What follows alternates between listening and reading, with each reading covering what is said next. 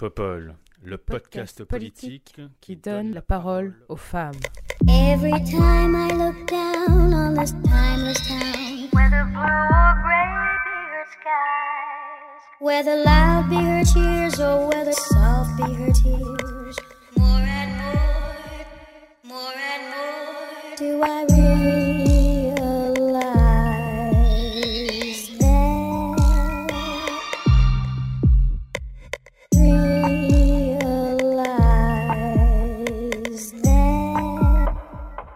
Bonjour, bonjour, bienvenue pour ce nouvel épisode de Popol. Et pour ce sixième épisode de Popol, j'ai le plaisir de recevoir Charline Péculier. Bonjour Charline, Bonjour Léa, comment vas-tu? Très bien et toi? Ça va, merci. Est-ce que tu peux nous parler un peu de toi, s'il te plaît, Charline? Alors moi je suis consultante en, communication, j'ai 23 ans, je suis adjointe au maire euh, de Cesson qui est une, ville de, de 10 000 habitants située en Seine-et-Marne. Euh, je suis déléguée au développement durable et euh, aux nouvelles technologies de l'information et de la communication. C'est une délégation un petit peu, un petit peu longue à dire. C'est une liste en fait sans étiquette que j'ai que j'ai rejoint avec des sensibilités politiques différentes, mais moi je m'inscris plutôt dans la majorité présidentielle. Et donc, j'y suis engagée depuis euh, 2016. Je suis également présidente d'une association de lutte contre les violences conjugales qui s'appelle Un abri qui sauve des vies et qui en fait crée un réseau de solidarité entre des particuliers et des professionnels qui mettent à disposition des, des lo- logements vacants à destination des victimes de violences conjugales et intrafamiliales.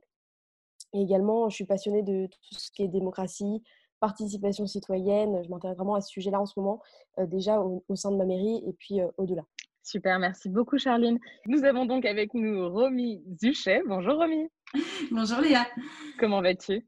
Eh ben, écoute, super bien. Je voulais te remercier pour ton invitation. Je suis vraiment très contente d'être entourée de filles. C'est tellement rare. Ah, quel plaisir. Merci à toi d'avoir accepté. Est-ce que tu peux nous parler un peu de toi, s'il te plaît?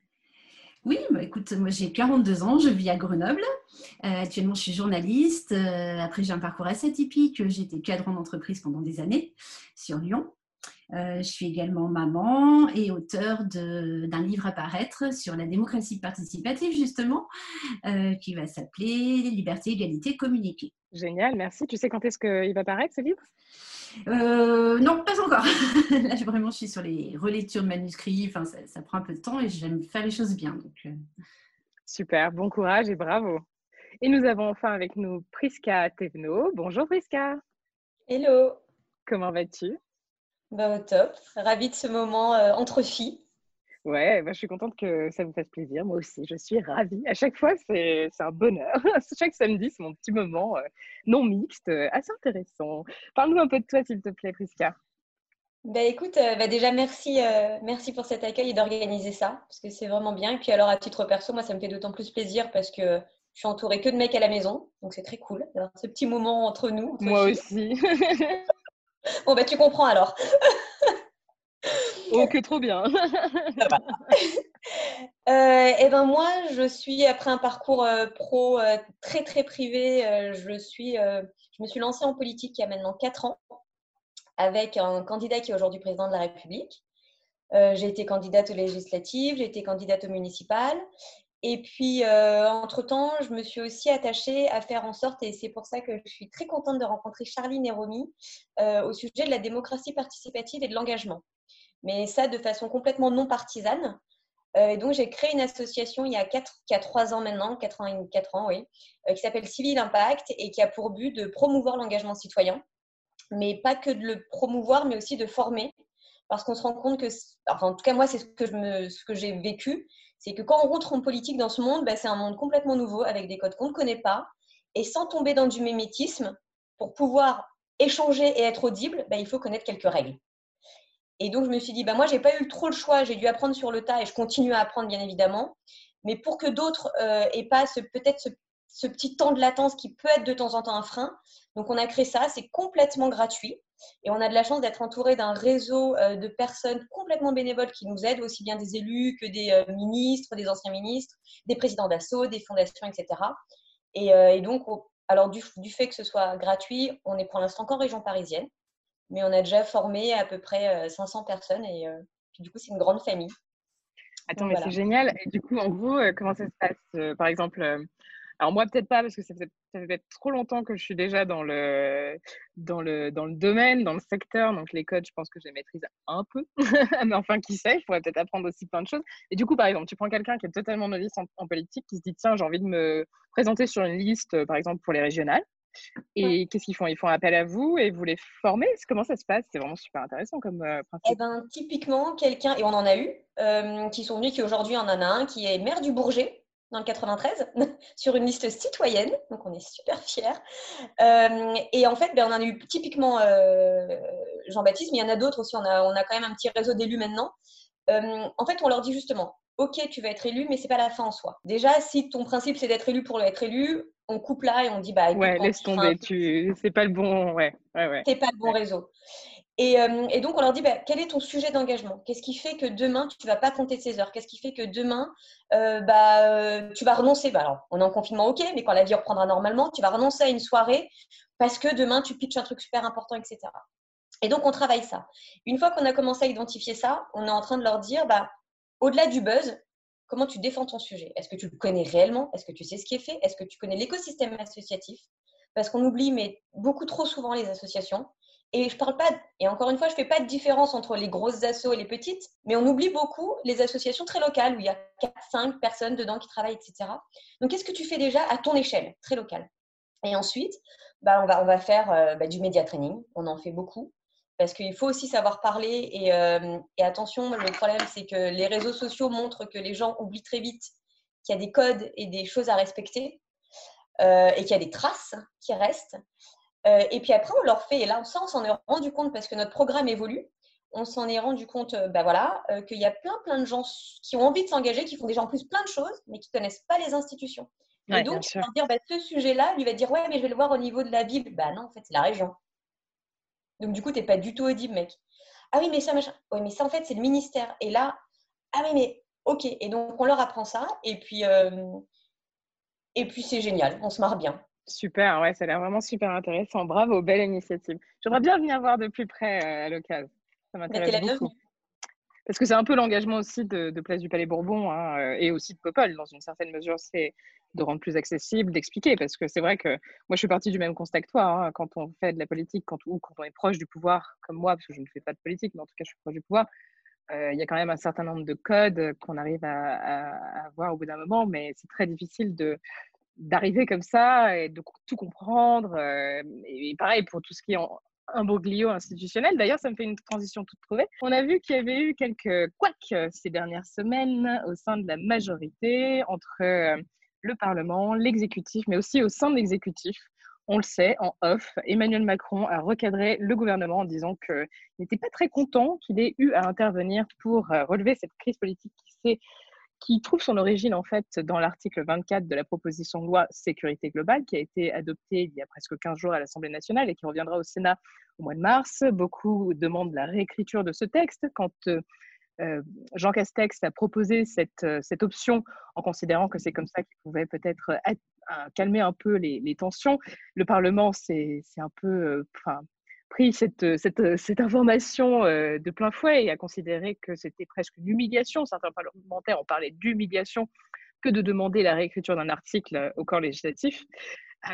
bref, un peu de, ça a été un peu bousculé ces derniers temps au sein, au sein de, notamment de l'exécutif, mais aussi entre l'exécutif et le législatif. Est-ce que vous avez suivi un, peu cette, cette crise et qu'est-ce que ça, vous inspire? En tout cas, s'il y a une crise, est-ce qu'elle est terminée? Euh, comment, euh, si elle n'est pas terminée, comment arriver quand même à, la surmonter? Parce qu'il ne faut pas oublier qu'on est quand même en pleine crise sanitaire, économique et sociale. Donc rajouter à ça une crise politique actuellement, c'est peut-être pas la meilleure des choses. Et dans un contexte aussi sécuritaire un peu particulier, on le sait. Donc je trouve que c'est vraiment, euh, vraiment très très dur. J'imagine que c'est très particulier et très difficile à gérer au sein de l'exécutif, mais aussi au sein de la majorité. J'aurais bien aimé avoir un peu, un peu votre opinion là-dessus. Et je vais donner la parole à Priscilla eh bien, oui, Léa, merci pour cette question. Euh, et justement, sur le principe, parce qu'on entend beaucoup, il y a beaucoup de unes, beaucoup de presse qui sont faites autour de cette fameuse crise politique. Donc, euh, moi, je pense qu'il faut déjà essayer de pacifier, hein, ça peut paraître bête, mais de pacifier le débat et de, désamorcer un peu tout ce sujet crispant qui peut être euh, autour de la séquence politique qu'on est en train de vivre. Parce que finalement, la séquence qu'on est en train de vivre, elle permet quoi? Elle montre quoi? Elle montre qu'il y a un débat autour d'une loi qu'on peut la rediscuter, qu'on peut la réécrire, qu'on peut revenir sur certains de ces articles, parce n'oublions pas qu'une loi est faite de plusieurs articles, là il s'agit d'un article en particulier, qu'on peut revenir sur certains articles justement parce que euh, l'incompréhension, voire la colère de certains euh, citoyens a été exprimée et a été entendue. Donc, euh, est-ce que c'est une crise politique? Je ne sais pas. Est-ce que c'est un, moment politique intense? Oui. Et un moment politique intense qui montre que notre cinquième République fonctionne parfaitement dans son processus démocratique. Parce qu'il ne faut pas oublier quelque chose, c'est que la loi se fait sous le principe de la navette parlementaire. Nous avons deux chambres, le Sénat et le Parlement, et effectivement, ces deux chambres sont là pour faire la loi. Bien évidemment, le gouvernement aussi est là pour proposer des projets de loi, euh, et, là, quelque part, on voit clairement la musique se mettre entre ces, entre ces, ces instances-là, et quelque part, pourquoi on le voit peut-être peut-être plus aujourd'hui qu'il n'y a quelques années, c'est tout simplement parce qu'on est dans une transparence complète de la façon dont la démocratie fonctionne. Donc, qu'il y ait des manifestations, c'est sain. Qu'il y ait un gouvernement, des parlementaires, des chambres qui entendent l'objet de ces manifestations, j'ai envie de dire, est-ce qu'on peut s'en plaindre? Non. Est-ce qu'on peut euh, s'en féliciter? Je pense que oui, puisque c'est le principe même euh, de notre Ve République. Oui, je, suis bien d'accord avec toi, effectivement, sur, euh, sur la nécessité d'entendre euh, ce qui se passe dans la rue et les contestations populaires et du peuple de manière très, très claire. néanmoins, la partie comment dire, là où je pense qu'il y a eu une incompréhension de la part des parlementaires, c'est quand Jean Castex a proposé une réécriture du texte, a demandé au Parlement de mettre en place une commission en parlant d'une réécriture du texte via cette commission. c'est là quand même que les parlementaires se sont, se sont, se sont offusqués. finalement, il aurait suffi, et c'est ce qui va vraisemblablement se passer au mois de mars, il aurait suffi que le gouvernement annonce qu'un amendement sera déposé et soutenu au Sénat pour réécrire cet article 24, voire en supprimer une partie en tout cas, euh, au lieu de dire on va vous imposer une commission. Je ne pense pas qu'il y a eu euh, quand même une incompréhension qui est née un peu de cette, de cette annonce? Oui, je suis d'accord. Il y a eu une incompréhension, il y a eu aussi des opinions qui ont divergé euh, à certains moments dans la fabrication, parce que c'est bien ça, hein, dans la fabrication de cette loi. Pour autant, la vision et le projet restent le même. Et, et c'est ça qu'il ne faut pas oublier. C'est que je pense qu'on oublie très vite que l'objet même, c'était de faire en sorte que ceux qui nous protègent soient protégés. Planning for your next trip? Elevate your travel style with Quince. Quince has all the jet setting essentials you'll want for your next getaway, like European linen, premium luggage options, buttery soft Italian leather bags, and so much more. And it's all priced at 50 to 80% less than similar brands. Plus, Quince only works with factories that use safe and ethical manufacturing practices. Pack your bags with high-quality essentials you'll be wearing for vacations to come with Quince. Go to quince.com slash trip for free shipping and 365-day returns. Et il est là le sujet. C'est que j'ai beaucoup entendu, on a beaucoup entendu, oui, mais il y a déjà des lois qui existent pour protéger, etc. Oui, il y a beaucoup de lois qui existent, mais aujourd'hui, on se rend compte qu'elles ne sont pas suffisantes pour protéger les forces de l'ordre. Je pense qu'on oublie aujourd'hui qu'il y a un petit loulou qui a perdu euh, ses parents euh, il y a quatre ans parce que justement son père euh, était policier qui s'est fait assassiner par ça. Je parle du double assassinat de Magnanville. Donc euh, le sujet aujourd'hui, c'est de bien se rappeler de l'objectif premier qui est de protéger les forces de l'ordre dans l'exercice de leurs fonctions. Bien évidemment, et avec aussi l'actualité qui nous a rattrapés, de faire en sorte que ces forces de l'ordre soient irréprochables dans leur attitude et dans l'accomplissement dans de leur mission. Mais euh, oui, oui, parce qu'il y a quand même des enfants orphelins aussi euh, du fait de violences policières, il hein, faut le rappeler. Exactement. Donc tout l'objet est là en fait. Maintenant, tout, euh, toute la discussion, tous les échanges, tout le tapage qu'il y a pu y avoir sur la fabrication de la loi, ben, j'ai envie de dire, ben, on a vu comme on voit que ça fonctionne, on voit que le gouvernement est fait de personnes complètement humaines, comme nous toutes ici, euh, et, que, et que ça n'empêche en rien de garder en ligne de mire que la vision et le projet sur le sujet euh, du maintien de l'ordre et de l'irapprochabilité aussi des, forces de l'ordre euh, restent inchangés pour le coup. Merci beaucoup, Prisca. Euh, Romy, qu'est-ce que, que tu en penses? Moi, je suis entièrement d'accord avec euh, ce que vient d'expliquer Prisca, euh, notamment sur le, sujet démocratie. on, ne peut qu'être d'accord avec ce qu'elle a dit. je voulais mettre en lumière quand même les défaillances, parce qu'au-delà de cette crise politique, il s'agit d'une crise institutionnelle, on l'a bien vu, en pleine crise sanitaire, et pour cette fois en tout cas par la seule faute du gouvernement. Euh, on note une défaillance globale des institutions, une incompréhension de la population, elle l'a très bien expliqué. La situation est électrique et ça ne peut mettre qu'en lumière euh, le problème de formation de la police, euh, puisque c'est vraiment le sujet phare de cet article 24. cette loi va leur donner une liberté d'agir complète, euh, en tant que journaliste, moi, je me positionne énormément sur la liberté d'expression et la liberté de la presse, avec des, éléments factuels, hein, puisque l'an dernier, près de 200 journalistes ont été victimes de violences euh, ou d'intimidations policières en France. Euh, ce qui a valu d'ailleurs à la France d'être classée dans les pays à suivre au même titre que la Turquie, la Russie, l'Albanie, la Hongrie, la Serbie ou la Pologne. Euh, donc, il y a un rapport annuel de la plateforme du Conseil de l'Europe pour la protection du journalisme qui est censé sur ce sujet-là. Et on voit des, journalistes très impliqués là sur les violences policières, notamment David Dufresne, euh, qui souligne que c'est effectivement dans les deux sens, mais que par cette loi, on va vraiment euh, attenter à cette liberté de la presse et d'expression. cette crise politique est dangereuse également, bah, comme, comme l'a expliqué Prisca hein, tout à l'heure, pour la paix sociale. Euh, alors, est-ce qu'on peut l'appeler crise politique? C'est une grande question. Qu'est-ce qu'on met derrière tout ça hein? Mais le président a quand même mis du temps à réagir. Il a pris une, prise de position qui a été très tardive. Euh, il s'est adressé principalement aux jeunes. Donc, dans l'opinion publique, il y a une perte de confiance immédiate, euh, beaucoup d'oubliés, la population est en demande de politiques publiques fortes sur des grands sujets comme la sécurité, les violences faites aux femmes, etc. Euh, et, une défiance là de l'opinion euh, qui est vraiment à l'heure actuelle euh, alarmante. À ce sujet, qu'est-ce que tu as pensé de l'intervention d'Emmanuel Macron sur Brut, du coup, qui, qui, enfin, qui était, dont l'objectif était effectivement de répondre à ses attentes, en partie oui, alors effectivement, euh, il a été très euh, communicant, euh, on, peut, dire ça comme ça. non, il a, vraiment oublié beaucoup de monde dans son discours. Il ne s'est adressé principalement aux populations les plus jeunes. il n'a rien dit de, fort sur les grands sujets. La population est vraiment en attente. On est en pleine crise sanitaire, on le sait.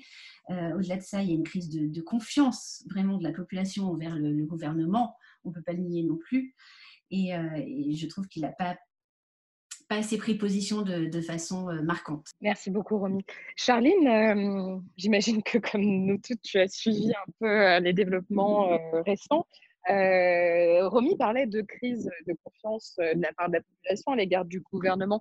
Est-ce que tu penses que c'est particulièrement à l'égard du gouvernement ou aussi à l'égard du, enfin, du pouvoir politique de manière générale? Oui, je pense que c'est bien plus large hein, que, que, seulement le, le, gouvernement. Quand on parle de crise de confiance, je pense que effectivement, il y a besoin de, recréer du lien. Et je pense que ça passe aussi, euh, bon là je vais parler en tant qu'élu local, ça passe aussi euh, par euh, les, élus locaux qui sont au plus proche des habitants et qui peuvent justement développer tout ce qui est participation, participation citoyenne, essayer de, voilà, faire remonter aussi, ils ont un rôle très fort là-dessus, de faire remonter les, les, crispations et les problématiques que rencontrent leurs habitants. Et, sur la, crise plus largement, je pense que euh, effectivement le mot crise est peut-être pas approprié parce que je pense pas qu'on puisse parler de rupture. Euh, je pense qu'aujourd'hui on traverse une crise sanitaire, on traverse une crise économique, on traverse une crise sociale. Ça c'est une réalité. Euh, maintenant, je ne suis pas sûre que l'article 24 soit un basculement dans la majorité, au sein de la majorité présidentielle. Néanmoins, il y a eu des divergences, bien sûr, bah, qui sont représentatives de toute démocratie. C'est aussi normal hein, que le, Parlement puisse prendre une position. et là-dessus, je pense qu'il ne faudra pas aller jusqu'à créer une commission indépendante du Parlement parce que je pense que là, on, a quand même la Constitution, hein, l'article 24 d'ailleurs de la Constitution qui, donne les, pouvoirs au, Parlement et, ça, il ne faut pas y déroger. donc je pense qu'il ne faut pas arriver jusque-là, il faut laisser aussi le Parlement réécrire cet article 24 ou le supprimer partiellement, peu importe. En tout cas, il ne faut pas que ça mette en cause la liberté, la liberté de la presse. Et je pense pas que c'était la volonté à, l'origine. Hein. Je, pense que c'est une, écriture qui est un peu trop ambiguë et on ne peut pas se permettre d'aller jusque-là. néanmoins, je pense qu'aussi, on s'accorde tous à dire, en tout cas dans la majorité, et puis au-delà, que il faut protéger les, Français. notamment, donc on, vit des attentats, on vit aussi beaucoup plus de violence hein, au sein de, euh, au sein de notre pays. Et ça, euh, il faut absolument les protéger euh, de façon plus forte. Mais il faut aussi savoir placer le curseur entre la sécurité et les libertés. Donc c'est tout ça aussi, je pense, le, débat qui, est, amorcé par, par la proposition de loi de sécurité globale. bien sûr qu'il y a un débat qui, revient très fortement. là, il est cristallisé autour de l'article 24.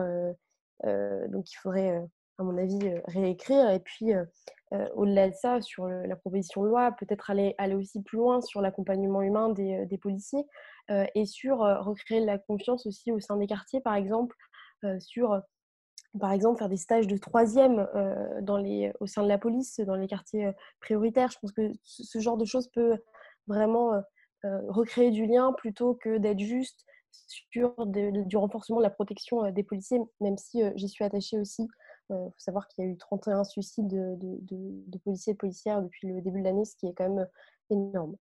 Et puis évidemment, sur les violences en général, elles, peuvent, elles ne peuvent pas être... on ne peut pas différencier les violences, il faut absolument qu'elles soient condamnées d'où qu'elles viennent. Oui, ça c'est sûr. Peu importe la source de la violence, effectivement, mmh. c'est parfaitement inacceptable. Prisca, tu voulais dire un petit mot complémentaire? Oui, oui, merci beaucoup. Je voulais juste réagir sur quelque chose. Euh, et effectivement, euh, je, rejoins, euh, je rejoins Romy sur le constat que la liberté de la presse est quelque chose qu'on chérit. Et la liberté de la presse, la liberté d'informer, la liberté d'être informé est quelque chose qu'on chérit énormément en France. Et c'est aussi une des raisons pour lesquelles on est souvent jalousé, voire on essaie de nous museler. enfin, et je parle de l'international. Et on l'a vu récemment, la France a été énormément décriée, si ce n'est plus, et notamment au travers du personnage euh, du président de la République, euh, dans une partie du monde, et encore une fois, hein, il ne faut pas se faire de généralité, mais dans une partie du monde arabo-musulman, parce qu'on défendait et parce qu'il défend cette liberté d'informer et euh, de parler librement.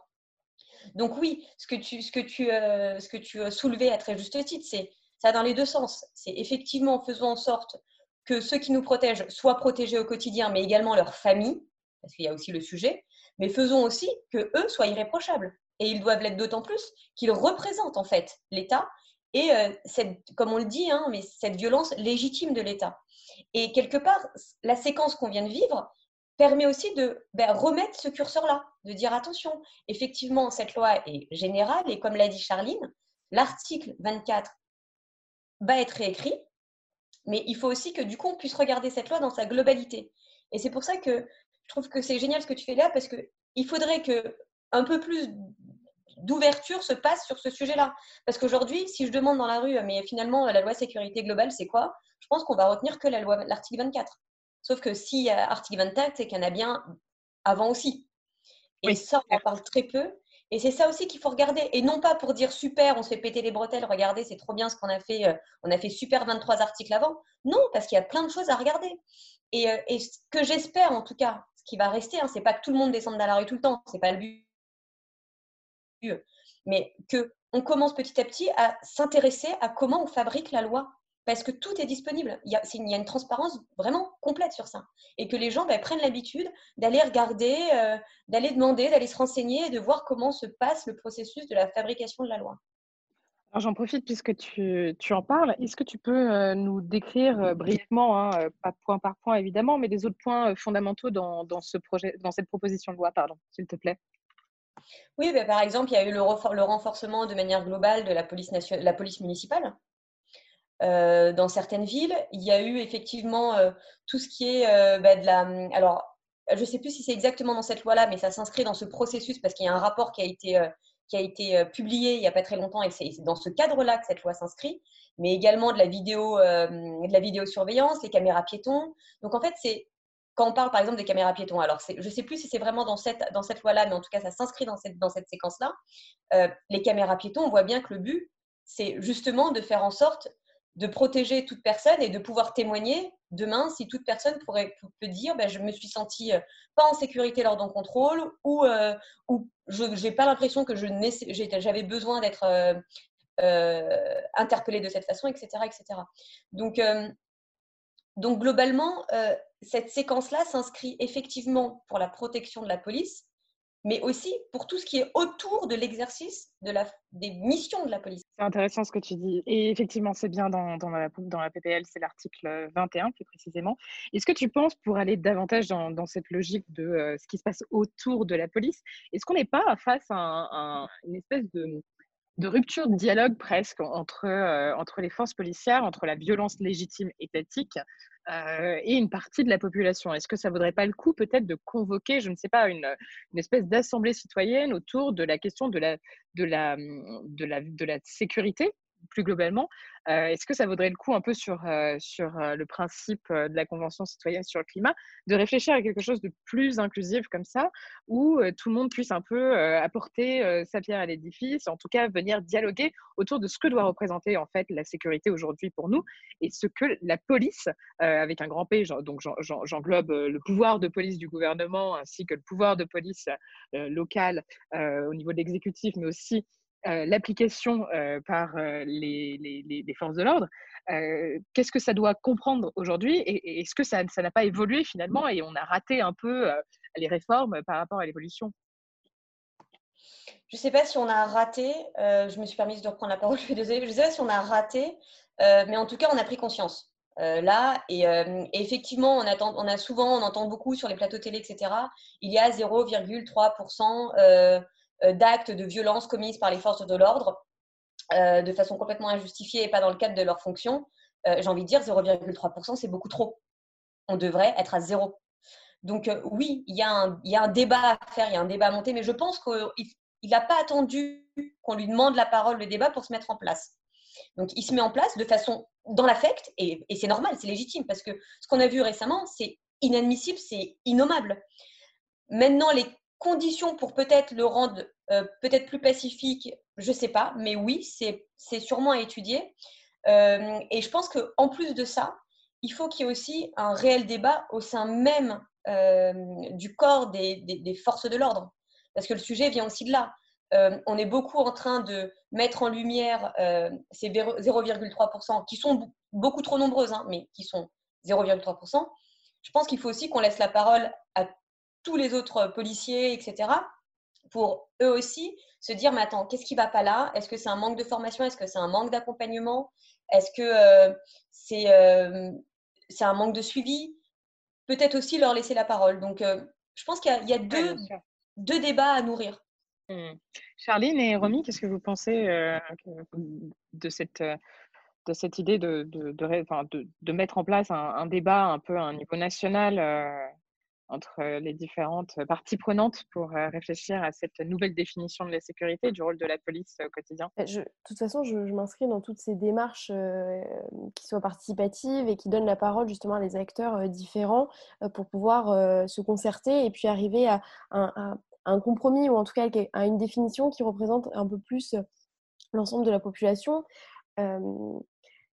Et, là-dessus, d'ailleurs, enfin, pour revenir juste sur la, loi de sécurité globale, je pense que pour, rappeler un peu ses origines, euh, Jean-Michel Fauvert, qui est, le co-rapporteur de cette proposition de loi, donc c'est une proposition de loi qui émane quand même euh, d'un député hein, de, Jean-Michel Fauvergue, qui a été patron du RAID euh, à partir de 2013 et qui du coup connaît bien aussi le fonctionnement de la police et qui a vécu les attentats. je pense qu'il faut le rappeler aussi parce que s'il veut protéger aussi les forces de l'ordre, c'est pas seulement effectivement pour protéger ses collègues, hein. c'est aussi pour protéger les Français derrière, puisque quand on a les forces de l'ordre qui sont euh, quand même euh, mieux protégées, plus efficaces, derrière, c'est la population qu'on protège. Et je pense qu'il a vu aussi avec les attentats tous les, toutes les choses à, essayer, enfin, à améliorer en tout cas dans, la police. Et c'est aussi, c'est aussi ça le, projet de loi, et notamment sur la, la police municipale. Hein. Je suis dans une commune qui a une police municipale.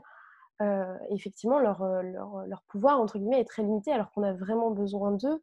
Euh, pour gérer des situations euh, bah, tout à fait quotidiennes. Il hein. n'y a, a, pas d'attentat ni rien, mais en tout cas qui sont qui mettent en danger parfois la, population. Donc c'est aussi bien, je pense, de pouvoir renforcer leur, leur champ d'action. Donc voilà, c'est bien aussi, je pense, de prendre un peu de recul par rapport à cette loi et, de voir qu'il n'y a pas que l'article 24. en tout cas, c'est intéressant et ce serait bien d'avoir un débat plus large, effectivement. Romy, qu'est-ce que tu en penses, toi, de ton côté?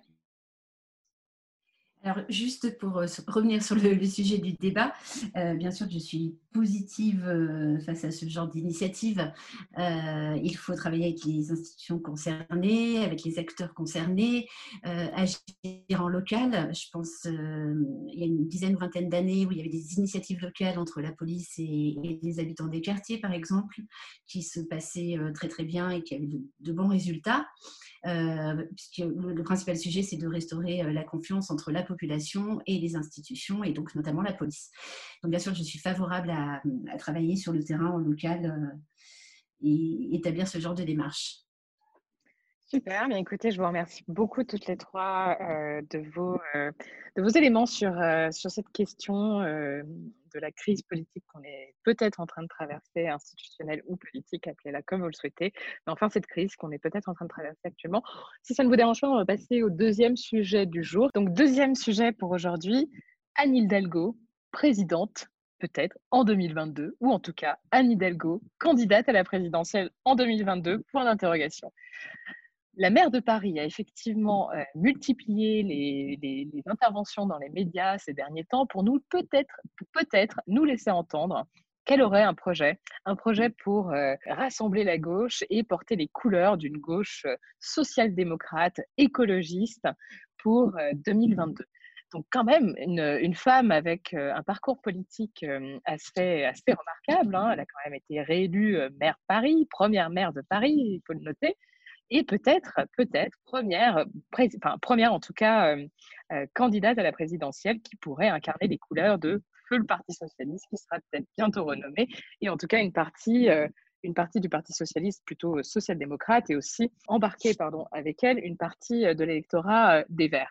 Qu'est-ce que vous pensez de cette candidature, potentielle candidature, pardon, d'Anne Hidalgo en 2022 Prisca? Eh ben, Alors déjà, effectivement, comme tu le soulignes, de manière très féministe, euh, c'est une femme, c'est génial. Euh, ça permet de montrer que ben, il, y a des, euh, il y a des femmes politiques en France qui s'inscrivent réellement dans une démarche de continuité et, de, s'inscrire dans le débat. Donc rien, ça je le salue et il n'y a pas de, de demi-mesure. Maintenant, ça, ce sujet m'amène à deux réflexions. La première réflexion, c'est euh, comment être sûr de s'inscrire, elle, dans, son, euh, dans sa famille politique. Euh, parce qu'une de ses premières missions pour moi sera de réussir à rassembler un camp qui est largement divisé. Et elle le dit d'ailleurs elle-même, hein, je ne sais plus c'est dans quel article qu'elle disait qu'elle conditionnait le succès à sa capacité de se présenter en 2022, ou en tout cas de se mettre dans le débat de 2022. il faut que sa famille soit capable de se parler de façon pacifiée et exigeante. Donc euh, ça, c'est un premier sujet, sachant que à gauche, il y a déjà Jean-Luc Mélenchon qui a officiellement euh, lancé sa campagne et, euh, qu'on peut craindre que dans son ambition de candidature, une candidature écologiste puisse se mettre en avant et ainsi un peu mettre à mal sa volonté d'unir et de faire une union de gauche. ensuite, le deuxième sujet par rapport à, ta question, c'est ben, l'incarnation qu'elle peut avoir en dehors même du périphérique parisien. Euh, effectivement, Anne Hidalgo est une femme euh, importante dans l'échiquier politique à Paris. Elle fait plein de choses. Euh, mais elle aime bien dire que la porte reste ouverte quand il s'agit des présidentielles. Mais moi, quand je me mets de l'autre côté du périph', j'ai l'impression qu'elle ferme beaucoup, beaucoup de portes. Et, et, ça, ça peut être un petit peu un sujet parce que aimer donner son avis et se et, comment dire, donner son avis et se, se, projeter dans une dimension nationale, c'est bien, sauf que dans les actes, il faut aussi que ce soit un peu cohérent.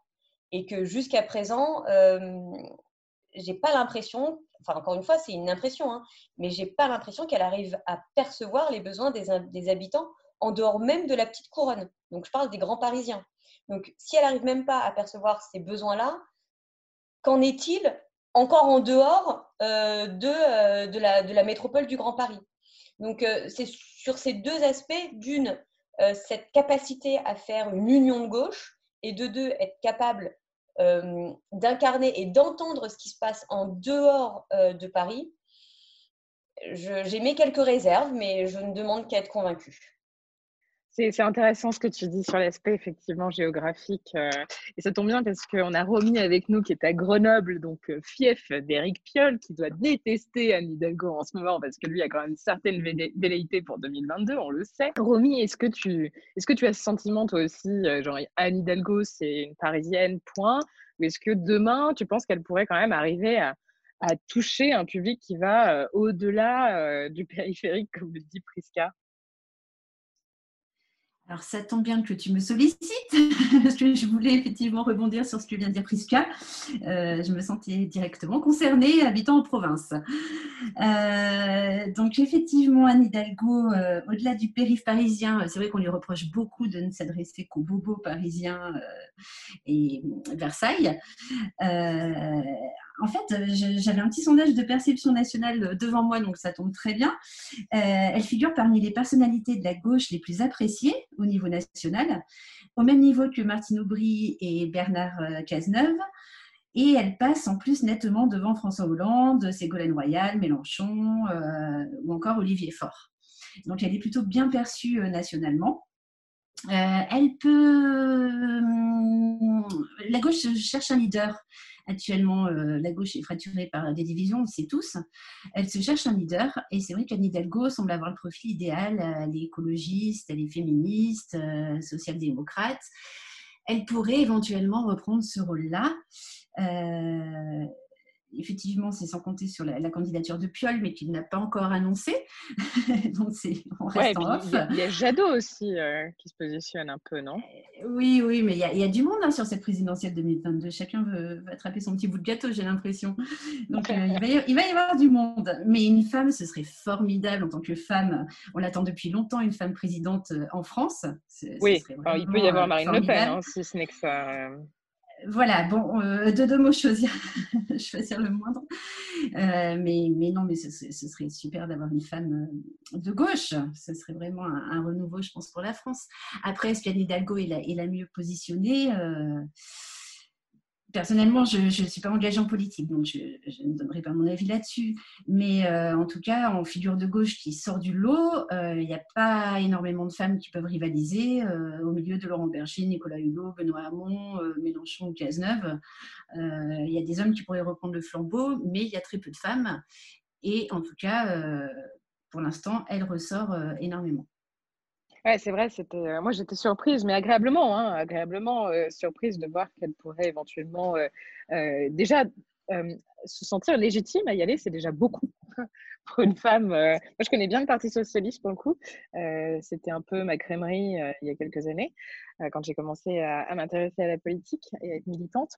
Et c'est vrai que hum, se faire une place en tant que femme au sein du PS, c'est pas gagner-gagner, quoi. C'est vraiment pas évident, je pense quand même les gros éléphants qui traînent encore. Et si jamais Anne Hidalgo y arrive, je serais vraiment, euh, vraiment euh, agréablement surprise. Charline, de ton côté, qu'est-ce que, que tu penses de cette potentielle candidature? Oui, c'est assez intéressant aussi de, voir une femme comme ça essayer de sortir du lot et, euh, ça va être intéressant de voir comment elle va, elle, va pouvoir y parvenir ou non. mais là-dessus, en fait, alors sur le fond, effectivement, pour l'instant, on n'en est pas au, programme et aux propositions, donc on, est vraiment à commenter sa candidature et la façon dont elle le fait. Et là-dessus, euh, je ne sais pas si vous vous rappelez, mais elle a fait une, interview dans le Parisien en début, euh, début d'année, en janvier, où elle disait qu'elle ne serait pas candidate à la, présidentielle de 2022, qu'elle s'engageait auprès des Parisiens à se consacrer à son mandat de maire, qui était, je cite, le, meilleur mandat parisien, pardon, le meilleur mandat en France. Et donc, là, j'ai peur qu'elle puisse euh, en fait éroder un petit peu la, confiance qu'elle a euh, des Parisiens parce que euh, et puis même des, Français parce que quand on s'engage voilà neuf mois plus tôt en disant qu'on va se consacrer, à un mandat et qu'on fait l'inverse voilà après à la fin de l'année je, pense qu'il y, a un souci là-dessus et c'est un peu ce qui est reproché aux politiques de façon générale. Donc ça c'est un peu un peu dommage je pense Et là, en fait, ce qu'elle est en train de faire de façon un peu plus subtile que Jean-Luc Mélenchon, qui y allait avec ses gros sabots dans une interview télévisée où il a annoncé sa candidature sans, effectivement regarder un petit peu qui pouvait être candidat dans son propre parti. là, elle est en train de faire de façon plus subtile un test de sa candidature par voie de presse.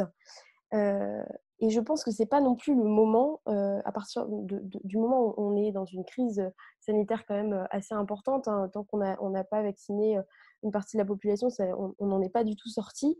et je pense que c'est ça la priorité aujourd'hui. Euh, surtout en tant que maire de Paris, hein, il y a 24% des, Parisiens qui ont été infectés par le Covid jusque-là, donc c'est quand même des chiffres assez, euh, assez importants. Euh, il y a la préparation de la vaccination, il y a les hôpitaux qui sont encore engorgés, enfin, il y a tout un tas de, sujets quand même peut-être un peu plus importants actuellement que, que la candidature, et de toutes les candidatures en général, hein. je ne sais pas que Anne Hidalgo. et effectivement, pour finir, je pense qu'il y a du travail à faire, et ça, ça a été dit avant moi, c'est qu'il y a du travail à faire avant d'avoir une candidature officielle. Euh, déjà, euh, il y a les problèmes dans sa majorité euh, municipale qui sont à, régler, notamment avec les écologistes. et ça, il faut déjà qu'elle les rassemble, elle, déjà en premier lieu. Et puis après, rassembler la gauche, qui va être un peu compliqué. Plus on a de candidats qui s'annoncent, plus ça va être difficile. Et puis troisièmement, essayer de rassembler les Français autour de sa candidature. donc voilà, il y a quand même des étapes à suivre euh, qui vont être assez importantes. Oui, c'est sûr, c'est pas tout à fait gagné, en effet. Euh, et pour, pour, finir sur ce que tu disais, il faut quand même rappeler que les Français ont la mémoire courte et les Parisiens aussi. Donc, euh, je pense que beaucoup de personnes ont déjà oublié ce qu'elle avait, ce avait dit sur le fait qu'elle voulait se consacrer à son mandat parisien. Et elle a le droit quand même de changer d'avis globalement. si ça vous dérange pas, on va passer à vos actus. Pardon, vos actus de la semaine. Romy, quelle est ton actu à toi, s'il te plaît? Alors, c'est pas mon actu à moi, c'est l'actu d'un auteur, compositeur, interprète. Euh, non, je voulais donner une petite note de paillette en fait à cette discussion qui a été toutefois assez sérieuse. C'est tout à fait euh, bienvenu. en ces temps de fête euh, où les Français ont le moral dans les chaussettes apparemment, puisque dans ce deuxième confinement, on dit que les Français le, vivent très mal. Euh, donc, je voulais vous parler de deux auteurs, euh, compositeurs, interprètes, en fait, et musiciens qui font l'actu musicale du moment, et dont mon premier coup de cœur, qui est Ben Mazué. Euh, pour ceux qui ne le connaissent pas, c'est un, un, jeune chanteur qui a débuté sa carrière à 25 ans après des études de médecine. Il a tout lâché pour réaliser son rêve et il a sorti quelques albums. Et aujourd'hui, il sort son quatrième album qui est intitulé Paradis. Euh, moi, je suis fan absolue de, ce garçon qui a des textes très personnels et intimistes. Euh, il a vraiment sa patte, euh, comme on dit dans le jargon musical, sa patte euh, nourri de rap et de slam. Euh, pourtant, c'est pas ma cam d'habitude. Euh, il a une énergie qui lui permet d'alterner la douceur, la fragilité, avec des arrangements très très fins au niveau musical. y avait des sonorités très actuelles, modernes. je vais vous laisser découvrir tout ça. Ça peut même faire un beau cadeau de Noël. Moi, j'étais très fan de l'album. J'ai une chanson préférée qui s'appelle Quand je marche. Il y a aussi de très jolis duos. mais je vous laisse découvrir tout ça. Vous pouvez trouver le, je pense, l'album sur toutes les plateformes habituelles. Et le deuxième, donc on reste toujours dans la musique, il s'agit de mon papa cette fois-ci, je voulais lui faire un petit coucou. Euh, mon père est également euh, artiste, euh, auteur, compositeur, interprète. Il vient de sortir une chanson très positive sur des jours meilleurs aux valeurs universelles, donc ça tombe bien, c'est en troublé, qui s'appelle Welcome to Weather Days, pardon pour la prononciation anglaise approximative. Et il a travaillé avec des artistes anglais et américains, donc c'est vraiment universel et, mondial, euh, dont Michael Weibloom, qui est au studio Titan Records de Los Angeles et qui a été le producteur entre autres des Pink Floyd, de John Baez, Michael Jackson, etc. Et la chanson est en train de faire le tour du monde. Euh, elle est diffusée régulièrement sur des radios russes, euh, tout ça. Donc vous pouvez la retrouver aussi sur les plateformes habituelles. Et je voulais dire que j'étais très fière de lui. Bah ouais, c'est euh, génial. Quel est le, nom de scène de ton papa qu'on puisse le retrouver facilement? Ah bah C'est son nom, son nom tout court. c'est Freddy Zuchet. Fabuleux. c'est trop stylé. Bravo. Bravo à lui. Merci beaucoup, Romy. Charline, est-ce que tu as une actu que tu aimerais euh, partager avec nous, s'il te plaît? Oui, bah, justement sur un tour aussi positif, je voulais parler des initiatives locales qui, qui se passaient donc, dans, plusieurs villes de France, enfin un petit peu partout en France. Il y a une chaîne de solidarité qui se crée et qui est quand même hyper intéressante donc dû au, confinement notamment et à la crise sanitaire. Et, je pense qu'il il faudra vraiment pérenniser ces initiatives locales. on en parle un petit peu moins pour ce deuxième confinement, donc je voulais un petit peu le, le rappeler. il y a eu beaucoup d'innovations liées à ça, dans, dans le milieu associatif notamment. Euh, alors que ce soit justement à l'initiative de citoyens, d'associations ou d'élus locaux, nous on a fait euh, tout simplement des collègues de, jouets et de vêtements qui ont super bien marché pour, pour les associations. et je pense que ça, il va falloir le, faire beaucoup plus souvent les années, dans, les années futures et on a notamment, je pense, une initiative qui est hyper intéressante qui se fait à Montpellier, entre autres, qui s'appelle Deliveroo, donc en lien avec Deliveroo. et là, l'idée, c'est comme on peut plus organiser de maraude avec la crise sanitaire, il y a des personnes qui cuisinent pour les sans-abri et il y a d'autres personnes qui viennent chercher et qui distribuent les repas. Et il y a plus de 1000 repas qui ont été distribués depuis le, début du, deuxième confinement. Donc c'est vraiment incroyable. Et, ça, si ça peut se faire dans d'autres communes, ça peut être vraiment hyper intéressant. Voilà, je voulais le partager avec vous et puis penser aussi au, Téléthon qui se déroule ce week-end. Je pense qu'il ne faut pas l'oublier. Tout à fait. Mmh. et essayer de, donner parce qu'il risque d'avoir quand même une grosse baisse de, dons cette année.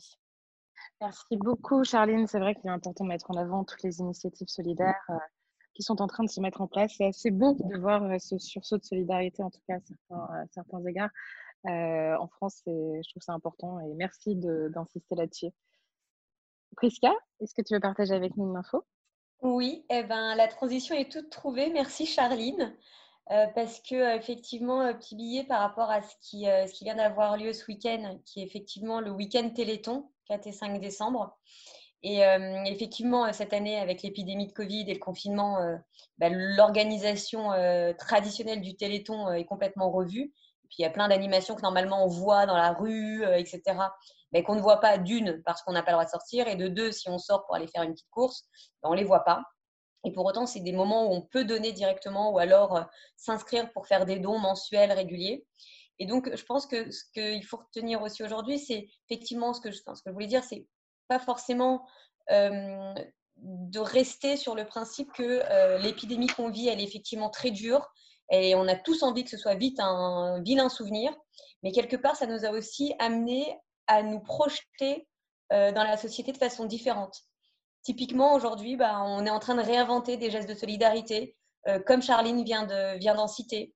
Et des, et, des, et des sujets comme ça, il y en a plein, des initiatives comme ça, il y en a plein. Et, euh, et quelque part, même là, je voyais ce week-end pour le Téléthon, et ben même si les, les organisations physiques d'opérations ne se font pas, et ben, il y a tout un système qui est en train de se mettre en branle sur les réseaux sociaux, etc., donc, euh, s'il y a un petit, peut-être un petit message à dire, c'est que oui, cette crise, il faut qu'on s'en sorte. Oui, cette crise est horrible et euh, il n'y a pas de débat hein, sur, euh, tous les qualificatifs négatifs qu'on peut mettre sur ça.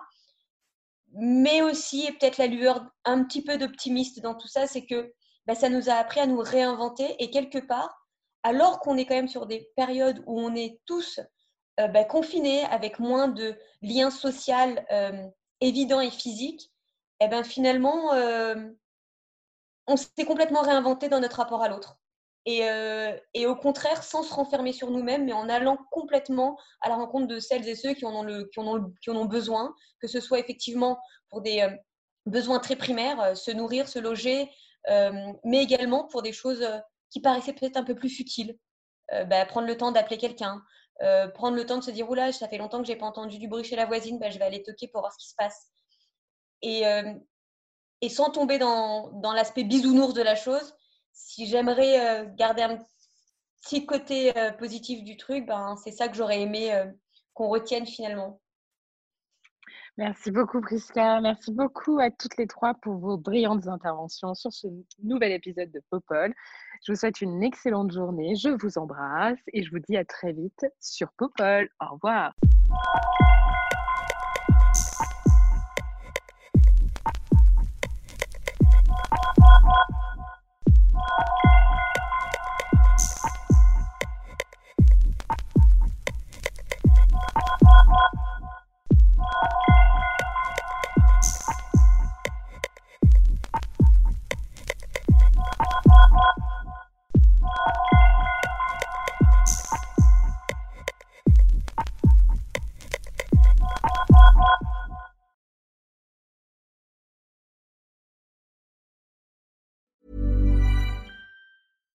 Deserves the best, and there's no better place to shop for Mother's Day than Whole Foods Market. They're your destination for unbeatable savings, from premium gifts to show-stopping flowers and irresistible desserts. Start by saving 33% with Prime on all body care and candles. Then get a 15-stem bunch of tulips for just $9.99 each with Prime. Round out Mom's menu with festive rosé, irresistible berry chantilly cake, and more special treats. Come celebrate Mother's Day at Whole Foods Market.